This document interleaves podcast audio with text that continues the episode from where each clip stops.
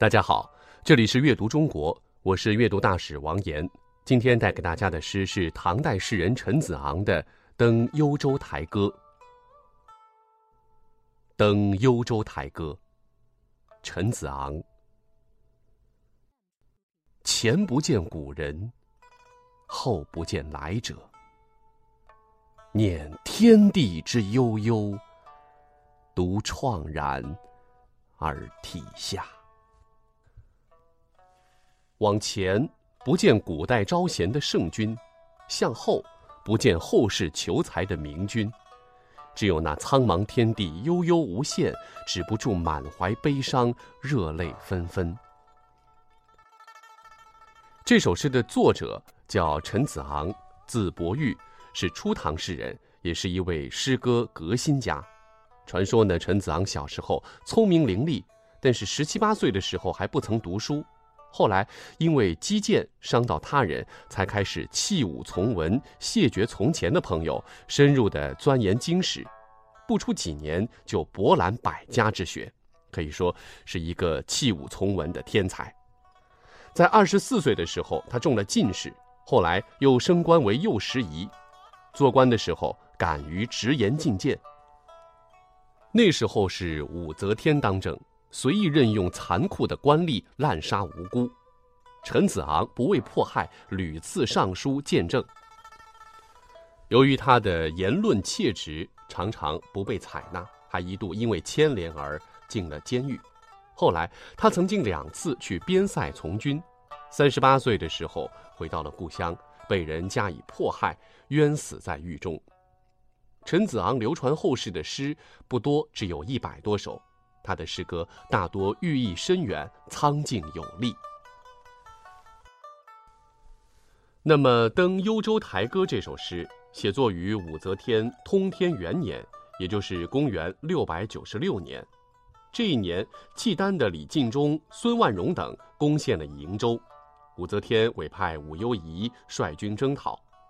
陈子昂在武攸宜幕府中担任参谋，随军出征。但是武攸宜这个人为人轻率，而且少有谋略。第二年兵败以后，情况紧急，陈子昂便请求派遣万人军队做前驱，武则天没有同意。随后，陈子昂又向武则天进言，这次武则天非但不听，反而把他降为军曹。接连受到挫折以后，眼看报国的宏愿成为了泡影，这个时候的陈子昂满怀悲愤。因此登上了蓟北楼，慷慨悲吟，写下了《登幽州台歌》以及《寄秋兰谷赠卢居士藏用》七首等诗篇。《登幽州台歌》这首诗短小精悍，深刻地表现了诗人怀才不遇的悲愤情绪。诗虽短小，但是语言苍劲奔放，富有感染力。因此，成为历来传颂的名篇。前不见古人，后不见来者。这句话初读好像有点摸不着头脑，其实要与当时的背景联系起来，就好理解了。这里的古人是指古代那些能够礼贤下士的贤明君主，而来者也就是指后世的明君。这个说法在另一首诗中也能得到证实。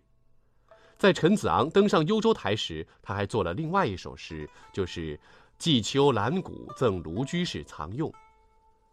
在这组诗中，陈子昂对战国时代燕昭王李煜乐毅、郭奎、燕太子丹李煜田光等历史事迹表示无限倾慕。但是，像燕昭王那样前代的贤君既不复可见，后来的贤明之主也来不及见到。不禁悲叹自己真是生不逢时。念天地之悠悠，独怆然而涕下。怀古感今，当登台远眺时，只见茫茫宇宙，天长地久，自己却无法得到理解，实现抱负，不禁感到孤单寂寞，悲从中来，怆然流泪了。山河依旧，人物不同。诗人所能看见以及能看见诗人的，只有眼前这个时代。这首诗以慷慨悲凉的调子，表现了诗人失意的境遇和寂寞苦闷的情怀。而在旧社会，这种悲哀常常为许多怀才不遇的人士所共有。大概他们读到之后有相遇恨晚的感觉，因而获得广泛的共鸣吧。在这组诗中。诗人其实是在抒发自己的不得志，却完全没有怨天尤人的碎碎念和低沉的唉声叹气，而是慷慨怀古，把个人怀才不遇的感慨绽放于宏阔的历史背景中，风格深沉悲壮，也把前朝病态的诗风一扫而空。不仅如此，这首诗还道出了历代志士仁人壮志难酬的忧愤，知己难逢的孤独。悲怆中激荡着豪情，质朴中蕴含着深思，成为一首震撼人心的千古绝唱。所以说，是历史造就了幽州台上的陈子昂。如果在现代，也许他就能实现自己的理想，但是也就没有这首诗的传世了。无论如何，陈子昂是心怀世界的。这种境界值得我们仔细体味，反复吟诵。登幽州台歌，前不见古人，后不见来者。